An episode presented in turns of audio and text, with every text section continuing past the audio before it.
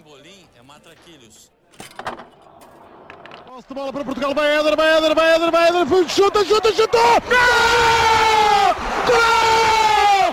Gol! E perde num jogo dramático por 2x1. Um. Pode até empatar.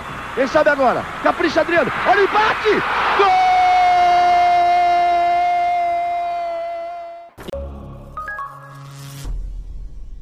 Viva! Sejam bem-vindos ao 25 fascículo desta coleção Europa América, programa diário do podcast Matraquilhos que acompanha o Euro 2020 e a Copa América 2021. Olá, Rui. Olá, Fragoso.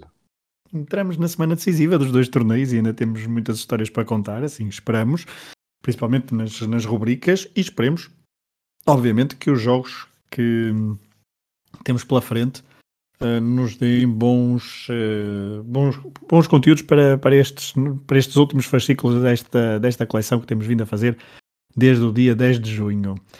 Rui, olhando para. Uh, portanto, muito, muito provavelmente uh, nós estamos a gravar isto a 5 de julho de 2021, perto das 8 da noite, ou seja, o resultado do Brasil-Peru ainda não sabemos, porque o jogo não, não começou. Muitos dos que estão, estarão a ouvir isto certamente que já sabem, portanto, de, falaremos no próximo fascículo. Ganhou o Peru 2-0 com dois gols do Firmino.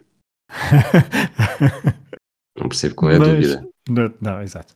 Mas, hum, mas então, vamos olhar um bocadinho para o jogo da meia-final da manhã mas também antes ainda, olhando para o conjunto das meias finais do Euro 2020, Rui, hum, achas que tem potencial história, tem potencial para haver eh, boas histórias, caso olhando para, o, para um possível destes, para um possível vencedor, que vai sair obviamente destes quatro, achas que há muito potencial para boas histórias contarmos eh, dentro de 20 anos num episódio de podcast? Sim, olha, pela primeira vez desde 1984, um anfitrião ganhou eh, a fase final do Europeu. Tudo bem que agora os jogos são todos em Wembley, mas tanto Itália como Espanha como Dinamarca uh, receberam jogos durante esta e é fase final. E é engraçado, os quatro, as quatro equipas jogaram os três primeiros jogos em casa. Pronto, não, não, não, tinha certeza se eram três, mas uh, pronto, mesmo aí, portanto, isto de alguma forma é um bocado regressar às gerações de 60, 64, 68, em que, e mais, 62 e 76, entre 60 e 76, em que havia uma fase final com quatro equipas, uma Final Four com quatro equipas, e é o que vai ser aqui. Eu acho que os dois jogos serem, os três jogos, neste caso, serem o Wembley, é interessante, não é? Este Wembley não é o outro Wembley, mas não deixa de ser Wembley, não deixa de ser Inglaterra, não deixa de ser um, um estádio que, mesmo que não esteja a eh, Inglaterra a jogar, há de ter muitos ingleses, e ingleses estão sempre uma, um ambiente diferente. Temos um jogo que provavelmente será ao lado dos das não surpresas, e o outro ser o das boas histórias. Portanto, temos o lado das boas. Isto dizer boas equipas e boas histórias é, é mau e é estúpido porque dá a entender que Inglaterra e Dinamarca não são boas equipas, mas acho que as histórias são melhores do lado do Inglaterra e Dinamarca e as equipas são melhores do lado da Itália e Espanha, apesar de Inglaterra e Dinamarca também não terem, não deixarem nada a desejar para esta fase, sendo uma meia final surpreendente, não é uma meia final uh, fraca. Bem pelo contrário. Olhando um bocadinho para a primeira meia final, o Espanha e Itália, mais à frente, quando for o jogo na história, ehm, naquela parte em que eu recupero um jogo entre duas equipas que se defrontam no dia da manhã, e no caso Espanha e Itália, poderei falar um bocadinho mais deste, deste confronto, mas puxando um bocadinho para aqui, é um confronto que nos últimos anos é, vai ser a quarta fase final da Europeu consecutiva em que estas duas equipas se encontram, portanto conhecem-se muito bem. Mas Rui, aqui é outro pormenor que é são duas, são duas, são duas seleções que estão num ponto muito semelhante a nível geracional. Um, novo treinador, um, jogadores uh, novos, a maior parte deles que nunca tinham estado uh, numa fase final. Uh, há uma há tal renovação. E depois temos dois treinadores também. os dois treinadores é que estão numa fase, numa fase da carreira relativamente diferente. Luís Henrique já venceu inclusivamente uma Liga dos Campeões, mas ainda hoje estava, já não me lembrava, já não me lembrava no sentido em hoje recuperei essa, essa gaveta da memória. Uh, um dos primeiros, o, primeiro clube que, que Luís Henrique treinou, o primeiro clube sénior profissional numa primeira divisão foi uh, a Roma, uh, portanto na Série A, e é engraçado olhar para, para o percurso de um ano apenas, ele foi, terminou em sétimo, foi bastante contestado, bastante contestado na altura, mas uh, não é assim tão, tão mal amado pelos adeptos da, da Roma hoje em dia. E ele, o tipo de futebol que ele tentou implementar naquela altura foi visto um bocadinho uh, de lado, ele estava claramente em contraciclo, porque olhando para o futebol atual na Série A, estava, estava ali já muita coisa, uh, só que chegou, chegou cedo demais à Série A. Chegou. Eu acho que grande parte dos treinadores chegam cedo demais à Série A e depois só mais tarde é que são, são bem recebidos, porque, talvez treino Mourinho, porque é uma resistência muito, muito grande ainda a quem vem de fora, tirando jogadores, até quase historicamente, mas de resto há, acho que ainda é dos países talvez onde há aquela maior ideia em que o que é nacional é melhor. Mas isso depois seria talvez uma conversa que, que é muito mais para o teu lado e para a tua formação do que para a minha. Esta Itália e esta Espanha uh, são. Falaste, quando falaste da Espanha, da renovação de novos jogadores, é um bocadinho estarmos ali naquela fase em que ainda temos muita memória do que, foram, do que foi o período áureo espanhol e olhamos para aqui e pensar que não é uma seleção de desconhecidos, mas também é uma seleção, é uma seleção incógnita ainda. E não deixa de ser curioso uh, imaginar que se calhar esta geração pode ser campeã europeia já este ano e no final desta década quem não, quem não viveu por dentro esta fase final vai estar a olhar para esta seleção espanhola como ah, estava lá tudo, como é que não se percebeu? Estava lá, estavam lá as bases todas. A Espanha acho que tem essa, ah, não necessariamente uma vantagem, mas tem essa característica.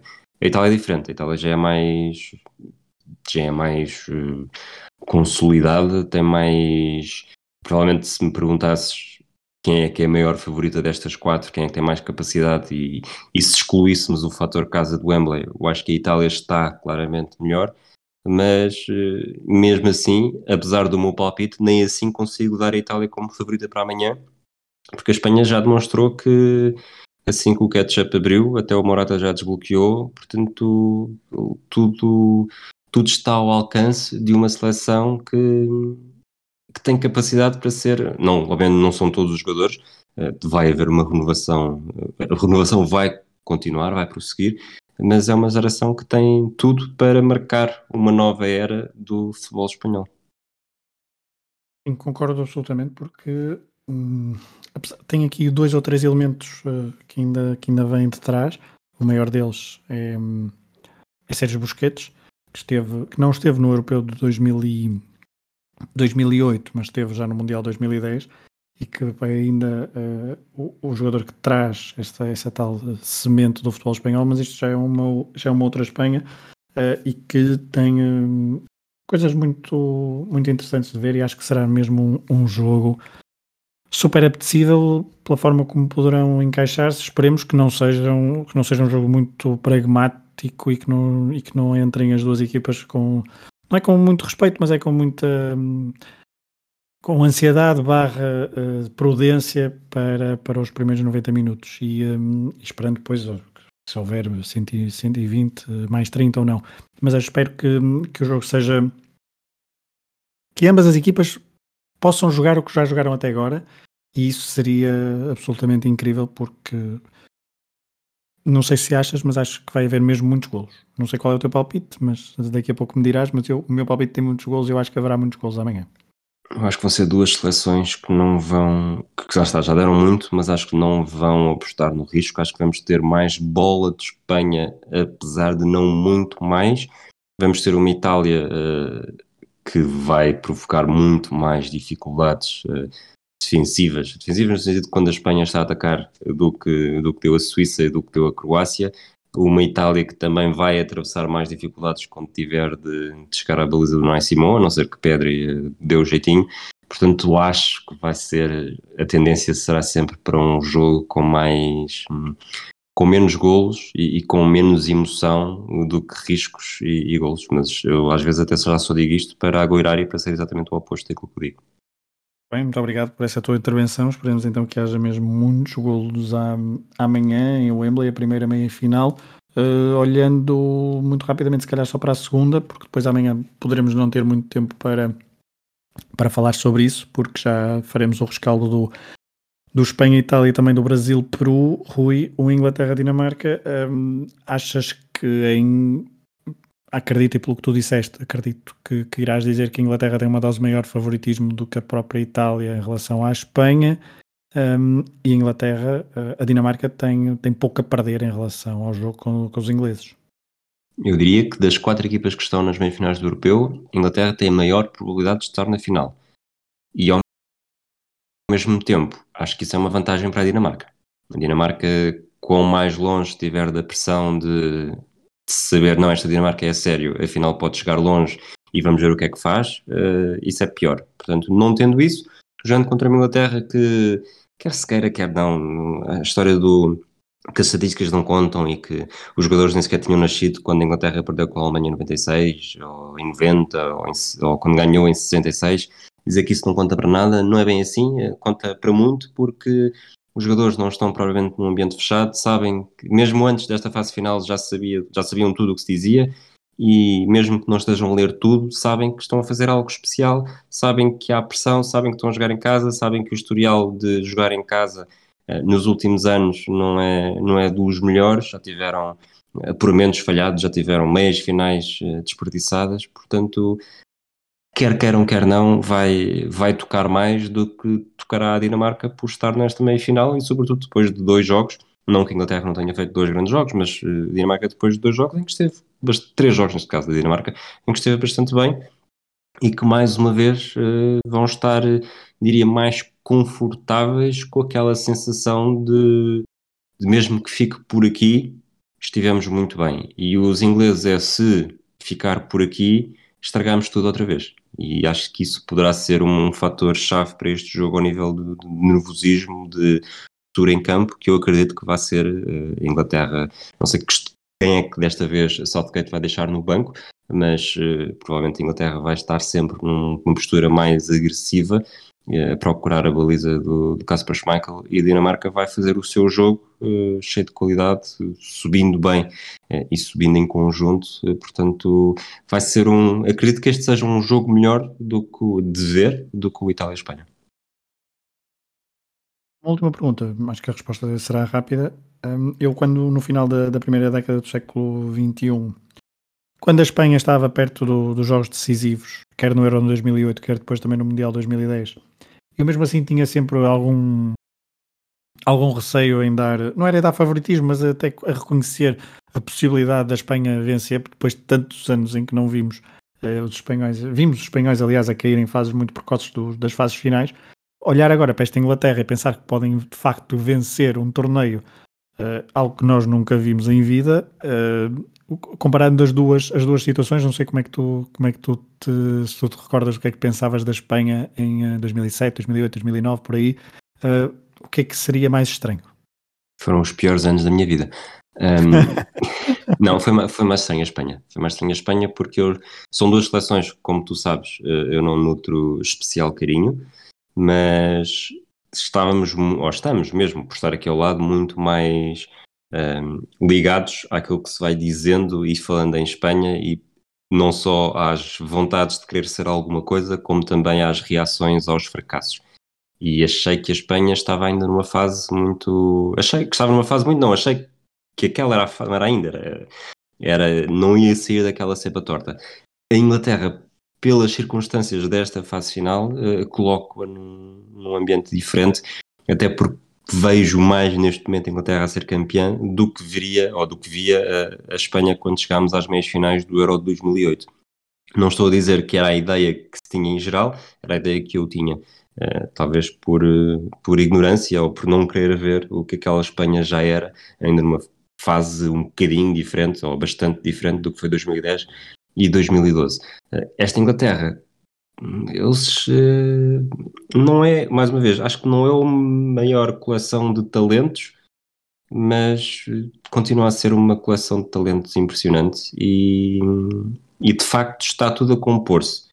Mas de ter os ingredientes para a composição uh, até sair alguma coisa de jeito é muito diferente, como aliás comprovam as minhas experiências culinárias. é, vamos ver, porque ainda por cima estamos numa. Depois do Brexit, uh, de, de um eventual. Uh, depois do Brexit, aliás, uh, a Inglaterra tem tido alguns sucessos, inclusivamente políticos e sociológicos, para, para, para reivindicar, apesar de estarem a sofrer alguns reveses, nomeadamente um, no processo de vacinação atualmente, e portanto há estratégias diferentes. Veremos se no primeiro Euro que competem já fora da União Europeia, depois no último Euro 2016 terem votado para sair durante o próprio europeu. Veremos o que é que a Inglaterra consegue neste Euro 2021. Vamos para as rubricas. E a primeira é jogo na, uh, jogo na história, não, dia na história, aliás, 5 de julho. Rui, tem algum jogo para a mostra? O Portugal-Grécia a 4 de julho foi tão mau e dramático para a história dos europeus que tirou-se um, um dia em memória dos falecidos e, portanto, só amanhã é que voltamos para essa rubrica. Muito bem. Descansamos do, da rubrica uh, Dia na História e vamos avançar já para, para, para o Mini Não Vale Roletas, quiz da coleção Europa América. Hoje sou eu a receber o FEL de Rui Silva. O FEL? Qual FEL? Isto é só carinho, Fragoso. Vem, vem ao Mel, então. Itália e Inglaterra estiveram ambas pela primeira vez nas meias finais do Euro 1968. Quem teve o melhor ataque dessa edição? Itália, Inglaterra, União Soviética ou Jugoslávia? Bom, eu vou dizer Inglaterra. Porquê? Porque uh, a Itália faz o jogo da moeda ao ar, que eu, eu na minha cabeça fica 0-0, portanto vai a moeda ao ar. Depois na final. Ah, não, mas depois na final fica um 1 e 2-0. Faz 3 golos. A Inglaterra faz 2 golos no jogo de terceiro e quarto lugar, salvo erro, faz 2-0. E não sei quantos golos marca no jogo com a Jugoslávia. Por isso, evitando a União Soviética evitando a Jugoslávia, diria que. Pá, mas a Itália faz 3 golos. Será que a Inglaterra faz 4 golos? Não, não pode fazer 4. Bom, e daí pode fazer 4. Inglaterra, arrisco. A resposta certa é a Itália, com 3 golos. A meia final ficou Jugoslávia 1 e Inglaterra 0. Ok. Mas o teu raciocínio era tão bom, foi exato, devia valer meio ponto. Obrigado. Que seleção tem mais títulos na Copa América desde o Maracanazo? Brasil, Uruguai, Argentina e Japão. E atenção, eu sei que o Maracanazo não foi na Copa América, basicamente é desde a, na, na, segunda metade do século XX, ou desde a, o início da segunda metade do século XX, quando que a equipe de seleção tem mais títulos? Mais títulos, não da Copa América. Mais títulos da Copa América, desculpa. Ah, está aí o Japão só mesmo para. Ok. Se eu te dissesse uma quarta seleção, uma Colômbia, um Peru, um Uruguai, tu ias, ias tremer com. não, é? não ias. Pelo menos o Japão participa na Copa América, como os outros. Ok, ok. Podia também estar Japão e Qatar, que era o 50-50 estava fácil. Mas. Brasil, Uruguai ou Argentina? Arge... Ah. Pois, os problemas são aqueles primeiros anos malucos. Essa pergunta tem água no bico. Essa pergunta tem água no bico. Um, eu vou arriscar. Queres uma Brasil, pista? Eu, eu, não, pode, pode ser. Olha lá a pista. Agora que o Brasil já se foi. Uh, entre Brasil, Uruguai e Argentina, uma tem 7, outra tem 6, outra tem 5. 5. Hum, eu diria que o Uruguai tem 5, Argentina 6 e Brasil 7 conseguiste falhar tudo. Portanto, a resposta certa é o Uruguai, que tem 7. Ah, 7 de um total de 15, venceu em 56, 59, 67, 83, 87, 95 e 2011. A Argentina tem 5 de um total de 14, venceu em 55, 57 e 59. Depois esteve a seco até 91, também venceu em 93 e está a seco desde então, o que para mim é um bocado chocante, estes períodos de, de seca. O Brasil, desde 1950, venceu em 89, 97, 99, 2004, 2007 e 2019. Portanto, seis dos nove títulos não só foram desde o Maracanazo, como foram desde 1989. Portanto. Bola não faço porque eu tenho meio ponto da primeira, deste, mas, mas também é anulado por, por ter falhado tudo nesta. Portanto, vamos tentar a bola para a terceira pergunta. Vai. Quantas edições de fases finais de europeus já tivemos sem pelo menos um estreante. Zero, uma, duas ou três. Sem pelo menos um estreante? Sim. essa, essa, pergunta é complicada. Um, mas, mas está, está entendida? Uh, ou seja, está quantas clara? fases finais é que não houve? É que não havia estreantes, sim. É isso. Uh, Exatamente. Portanto, a primeira houve, a segunda houve, a terceira houve, a quarta Houve a quinta, a quinta, a quinta, a quinta, a quinta é a minha dúvida. A sexta sem estreantes, a sexta, pititi, pititi. 96 houve. Não, 90 96 houve estreante, 2000, 2000 é que também não sei se houve estreantes, em 2000 por acaso. Portanto, 2004 houve estreantes, 2008 houve estreantes, 2012 houve estreantes e em 2016 também. Portanto, 2000. Quais são as hipóteses? Zero, uma, duas ou três. 3 e agora vou tentar. eh, eh, portanto, 2000 eu não me lembro de nenhuma estreante em 2000, não sei porquê. Eh, 2000 não me lembro de estreante. Ahm, Isso é portanto, Não. lembras do grupo C? o grupo C, então o grupo C é. Quem é o grupo C? Diz-me só um- uma equipa que seja. Espanha Pois, esse, pois, claro. Estupidez da Eslovénia. Ok, e a Noruega. exato. Exatamente. Portanto, já não há. Mas eu continuo com as três. Então a resposta certa é zero. Houve em todas. Queres uma lista rápida de quais é que foram por eh, edição? Houve em todas as estreantes? Sim, Engraçado. portanto em 60 foram todas, naturalmente. Em 64, Dinamarca, Hungria e 84 Espanha. também. Em 68, Inglaterra e Itália. 72, Bélgica e RFA. 76, Países Baixos. 80, Grécia. 84, Portugal e Roménia. 88, Irlanda. 92, Escócia e Suécia.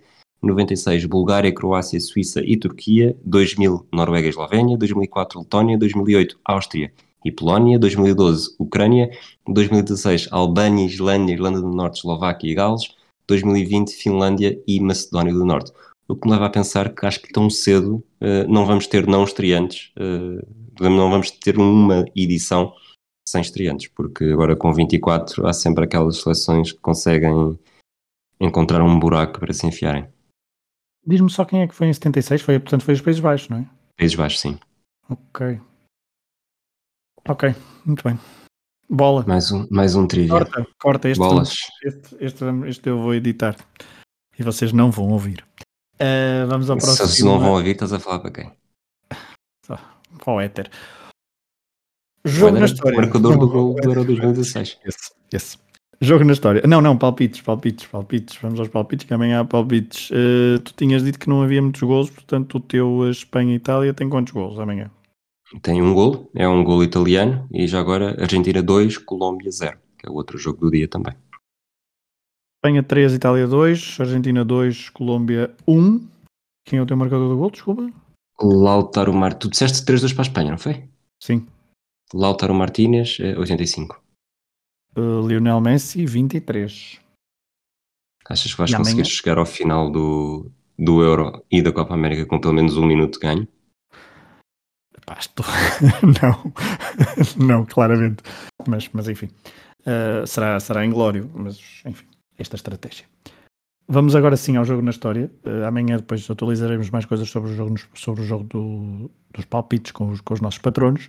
Mas o jogo na história, então, há pouco eu falei que ao preparar esta rubrica uh, a coisa estava complicada. Aliás, ao longo dos fascículos, por vezes, queixava-me de falta de confrontos históricos entre as seleções que jogam no dia a seguir.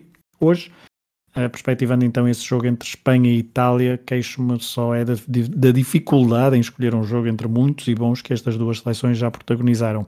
Esta será a quarta fase final consecutiva de um europeu em que italianos e espanhóis medirão forças e sempre em fases a eliminar, ou seja, conhecem-se de gingeira e têm belas histórias para contar. Vejamos. Em europeu já se defrontaram por seis vezes, Euro 80, Euro 88, Euro 2008, Euro 2012 e por duas vezes neste europeu, incluindo a final, e também Euro 2016. Em mundiais, dois jogos dos quartos de final do Mundial de 34 eh, e a última vez, então, em mundiais, no Mundial de 94. Ambas, eh, em ambos os jogos, em ambas as situações, a Itália venceu. Também há um confronto oficial na Taça das Confederações em 2013 e calharam por uma, uma única vez em grupos de qualificação, seja para mundiais, seja para europeus, no caso para o torneio na Rússia em 2018, mundial, torneio que os italianos falharam. Com esta panóplia de jogos, fica complicado entrar, então, encontrar um jogo para, para escolher, por isso decidi ir pelo critério emocional, aquele que me lembro de forma mais presente, talvez o que me marcou mais, e também aquele que talvez tenha mais importância para se perceber o futebol dos últimos 15 anos. Recuemos então a 22 de junho de 2008. Em Viena, no Prater, ou melhor, no Ernest Appel, Espanha e Itália entraram em campo para jogar os quartos de final do europeu organizado conjuntamente pela Suíça e pela Áustria.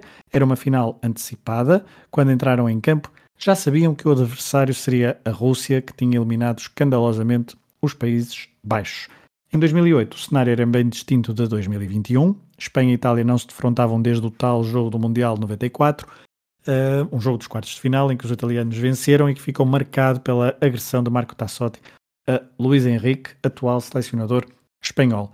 Em vésperas do jogo de Viena, os jornais espanhóis recordaram esse episódio uh, no Mundial Americano e até puxaram o assunto para a capa. Pegando no caso da marca, a 18 de junho titulava-se Itália, isto não se esquece, letras garrafais por cima de um Luís Henrique cheio de sangue, uh, nesse, nesse, tal jogo no, no, no Mundial de 94.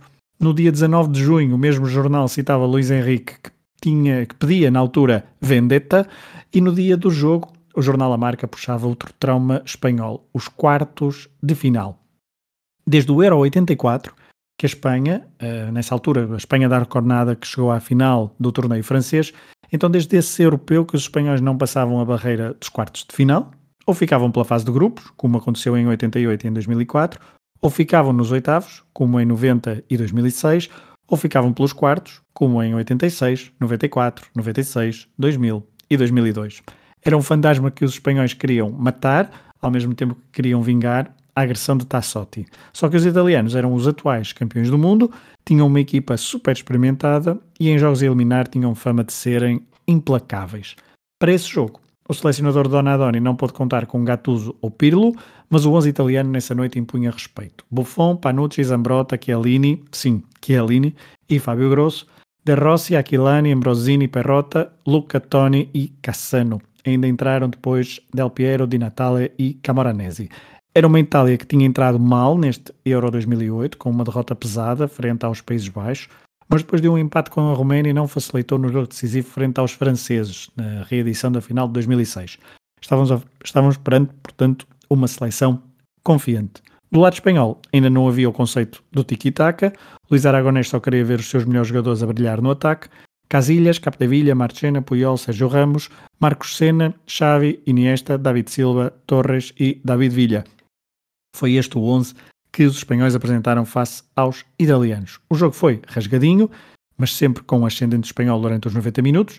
Não podemos dizer que tenha havido muitas oportunidades flagrantes, mas Iniesta e David Silva comandaram o jogo espanhol que esbarrava sempre na solidez defensiva dos italianos. Já a seleção da Esquadra Azurra, com menos bola e menos volume ofensivo, sempre que chegava perto da área de Casilhas, criava perigo. Após 90 minutos sem golos, o jogo foi para prolongamento e aí percebeu-se que psicologicamente os italianos estavam por cima e confortáveis.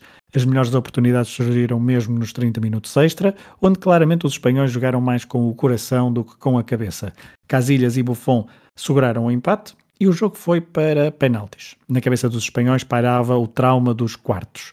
Buffon e Iker eram, por aquela altura, duas lendas da baliza, eram também os dois capitães da equipa e queriam ser os heróis. E bem que fizeram por isso. Buffon defendeu o remate de Dani Guisa, mas Casilhas fez melhor e defendeu os remates de De Rossi e Di Natale.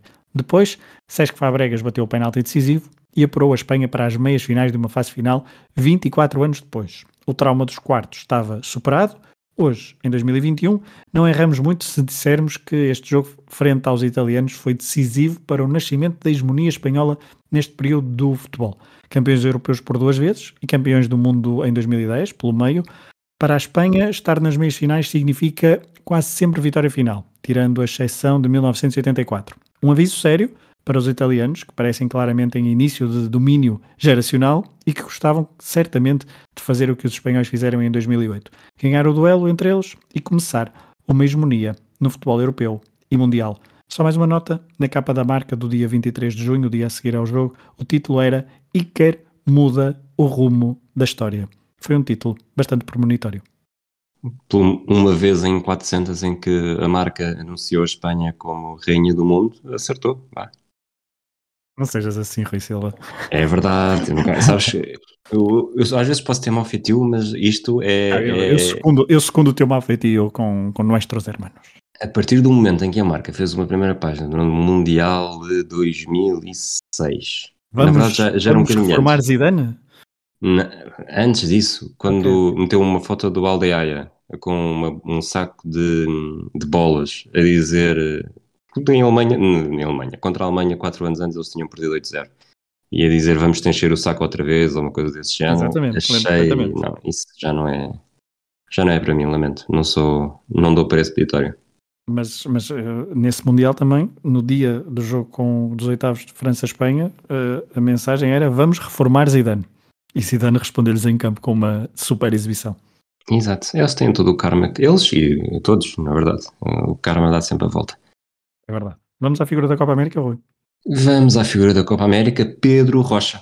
Se Teófilo Cubilhas foi o único jogador a ser o melhor de uma edição da Copa América que estava a jogar em Portugal, eh, foi também o único eh, que chegou a jogar em Portugal. Todos os outros eh, que já foram oficial ou oficiosamente considerados o melhor jogador do, da Copa América nunca jogaram em Portugal, a não ser mesmo este Teófilo Cubilhas.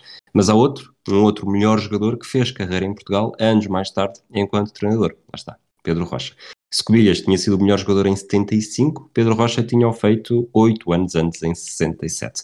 Alinhava no Penharol, tinha 24 anos, era uma das armas ofensivas não só do seu clube, como da seleção.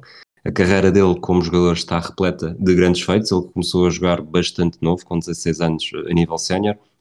Está em três mundiais, vence oito campeonatos uruguaios, três taças dos Libertadores da América, duas intercontinentais e uma Copa América, esta em 67. O Uruguai vence eh, uma Copa América que foi disputada na totalidade no estádio Centenário, portanto em Montevideo.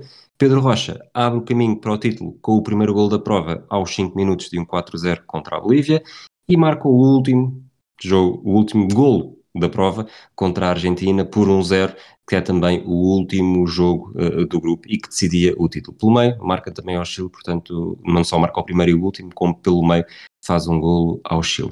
Pedro Rocha, com apenas esta consagração como, como melhor jogador e marcador de golos uh, importantes, só que depois foram precisos esperar quase 20 anos para chegar a Portugal. Ele que já tinha uma experiência com o Benfica na final da Taça Intercontinental em 61, chegou para orientar um conturbado Sporting em era Jorge Gonçalves. As unhas de leão não ajudaram a sair e depois de 25 jogos, com 11 vitórias, 8 empates e 6 derrotas no campeonato, com a equipa ainda na Taça de Portugal, mas já eliminado pela Real Sociedade na Taça UEFA, acabou mesmo por ser arrancado do comando técnico. Dois anos depois, orientou também o Vitória de Guimarães, em 90-91, faz 16 jogos, 4 vitórias, 6 empates, 6 derrotas no campeonato e também não resistiu. Chegou para substituir Paulo Autuori a meio da época, mas foi substituído a meio da época por João Alves. Pelo meio, orientou jogadores como Basaúla, Nedinga e Ziad. Os tempos áureos da Copa América de 67 já lá iam e acabou por ter uma passagem em Portugal muito discreta. Bem, cheirinho a oitentena. Oitentena. Exatamente. Uh, oitentena, uma das, uma, da, um dos, uma das séries que nós temos no, no nosso baú do, do podcast Matraquilhos. Interrail, é assim que terminamos e hoje vou viajar até à Noruega. Uh, e como na minha cabeça futebol norueguês rima com Rosenborg, visito a cidade de Trondheim, no centro-norte do país. Nos anos 90, esta equipa deu imensas dores de cabeça a muitos e fortes clubes europeus na Liga dos Campeões. A sua primeira presença na nova Liga dos Campeões foi em 95-96, num grupo, num grupo impróprio para os mais nostálgicos dos anos 90. Rosenborg, Blackburn Rovers, Spartak Moscovo e Legia Varsóvia. Aliás, deixem-me só fazer uns segundos de silêncio para imaginarmos este grupo na atualidade. Ok, vamos continuar. Desculpa, eu estava a bater palmas porque hoje em dia bate-se bate palmas nos minutos de silêncio. Ah, não, é horrível. Não sei qual é, é o efeito acústico desta ação, mas uh, peço desculpa se, pronto, se tu silencias se for preciso. Aliás, é melhor silenciar para depois as pessoas percebem que eu tive a bater palmas, mas não têm de levar com o bater palmas. Não, não, fica tudo assim. Vamos continuar então, depois de imaginarmos aquele grupo, e, um, e seguimos para 96-97, onde o Rosenborg, no grupo do Porto, ficou em segundo e ficou em segundo atrás da equipa de António Oliveira e à frente do AC Milan.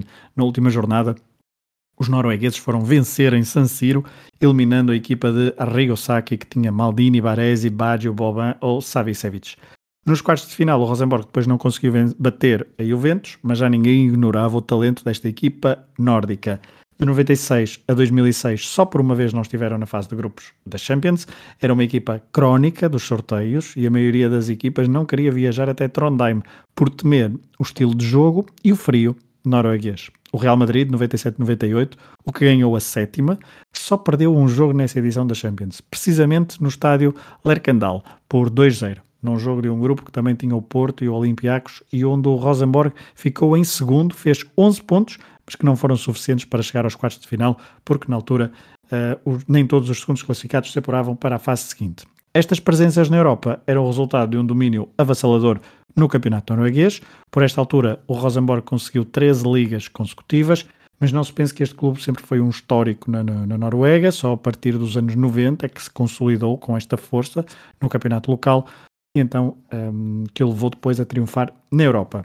O grande responsável por tamanho sucesso talvez seja o treinador que durante anos orientou o clube e que os adeptos do futebol europeu dos anos 90 recordam com algum carinho, Nils Arne Eggen, com o seu cabelo branco, boa disposição, é um estilo avobo nasceirão que transformou então o clube de Trondheim. Em 1960 ele era o lateral direito do Rosenborg quando o clube conquistou o seu primeiro grande título, a Taça da Noruega, mesmo estando na segunda divisão.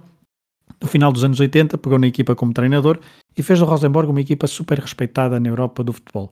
Com um estilo de jogo de pressão alta, um 4-3-3 inegociável e inspirado no futebol total de Mikkels e Cruyff, Nils Arne Eggen é considerado um dos melhores treinadores noruegueses de todos os tempos. A sua história de vida nos últimos anos tem sido o total oposto dos dias gloriosos dos anos 90 e início do século XXI, ao comando do Rosenborg.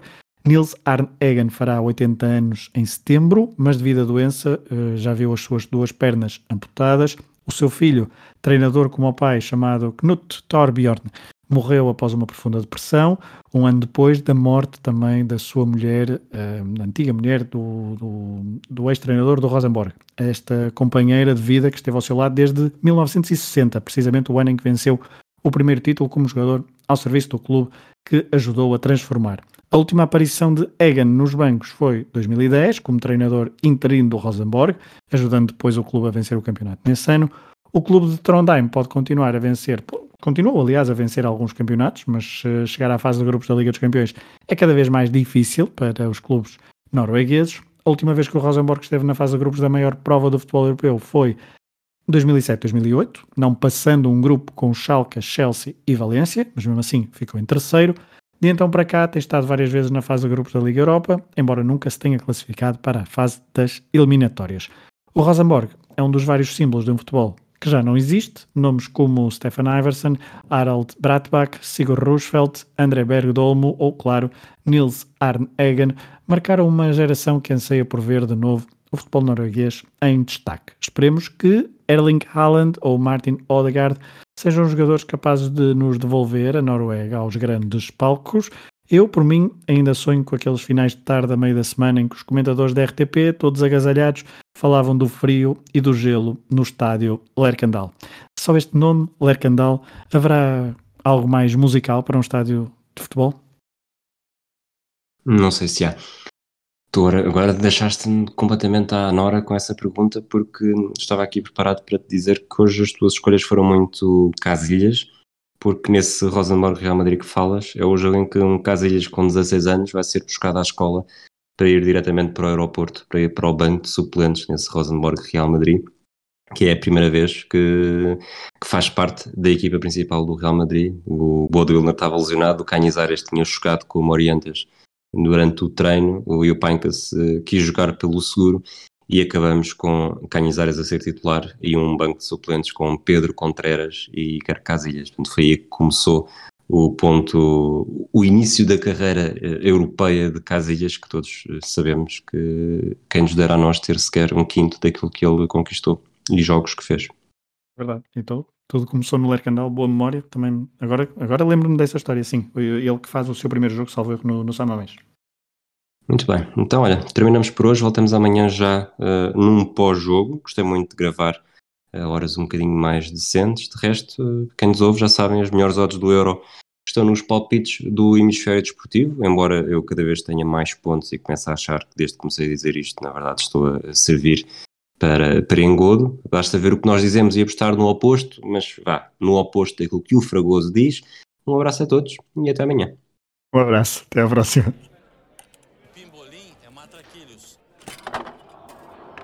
De bola para Portugal, vai Éder, vai Éder, vai Éder, vai Éder, chuta, chuta, chutou! Gol! Gol! Gol! E perde num jogo dramático por 2x1, um. pode até empatar. Quem sabe agora? Capricha Adriano, olha o empate!